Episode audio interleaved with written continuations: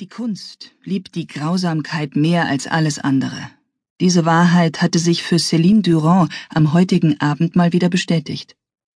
Während die elegante Mitfünfzigerin durch die hell erleuchteten und nun menschenleeren Ausstellungsräume ihrer Galerie an der Pariser Rue de Beaubourg ging, um die Eingangstür abzuschließen, und dabei ihren Blick über die ausgestellten Bilder wandern ließ, dachte sie daran, dass offenbar auch die Kunstliebhaber das Brutale und das Sadistische, Schmerzen, Hass und Qual bevorzugten. Jedenfalls waren schon bei der Prävernissage von Etienne Itkas neuem Zyklus, die Céline Durand vor einigen Tagen für potente Kunden durchgeführt hatte, die Kaufanmeldungen für jene Werke am schnellsten gefallen, die das bösartigste Verstörungspotenzial besaßen. Auch heute, während der offiziellen Vernissage, hatte Celine weitere Interessenten registriert, die ihr Visitenkarten überreicht hatten und dafür den Katalog mit allen zwölf Bildern des neuen IK-Zyklus Tod und Erlösung erhielten. Celine würde jedes der Bilder in eine diskrete Auktion unter den Bietern geben, und von den Provisionen würde sie das Appartement in Montmartre auf einen Schlag bezahlen können. Sie liebte das Marmorbad darin und noch mehr die Vorstellung, auf dem Waschtisch mit einem ihrer jungen Liebhaber zu vögeln, glitschig von Chanel Nummer 5 Seife. Merci, Etienne, du böses Biest, murmelte sie. Sanft korrigierte sie den Beleuchtungseinfall auf Bild Nummer 9. Dabei flackerte das Licht im ganzen Raum. Durand ignorierte es. In dem alten Gebäude versagte der Strom immer mal wieder. Kein Grund, sich Sorgen zu machen. Nummer 9 inoffiziell der weinende Poet genannt, offenbarte wie alle anderen Itka-Bilder sein wahres Motiv erst je länger man hinsah.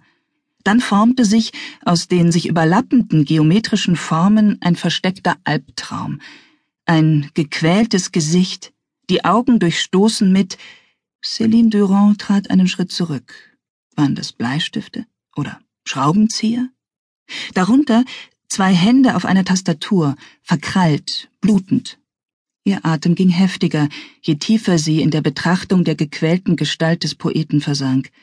Immer dunklere Schichten ihrer Erinnerung drängten hervor. Und genau das war es. Das machte Itka zu einem Jahrhundertmaler.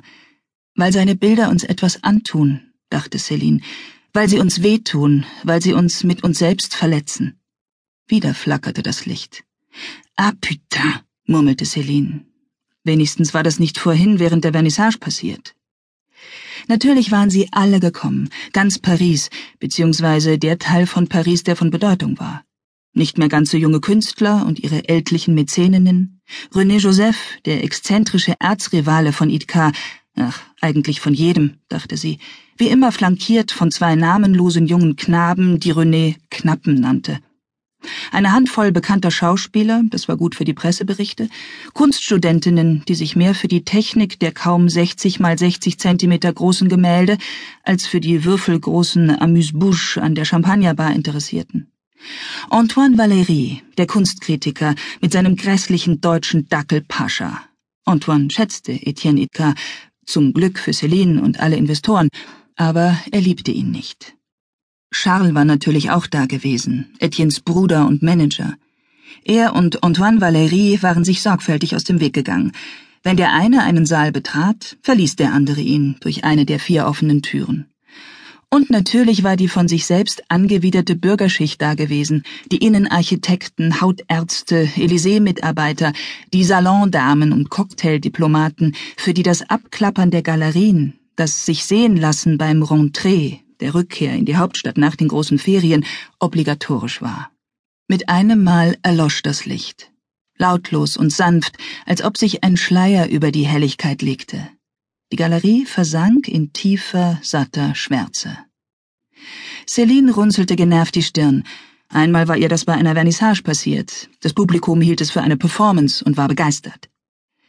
Entschlossen machte sie sich durch die dunklen Räume auf den Weg zum Sicherungskasten Sie kannte jeden Meter, jede Diele seit bald 25 Jahren. Sie würde sich blind zurechtfinden.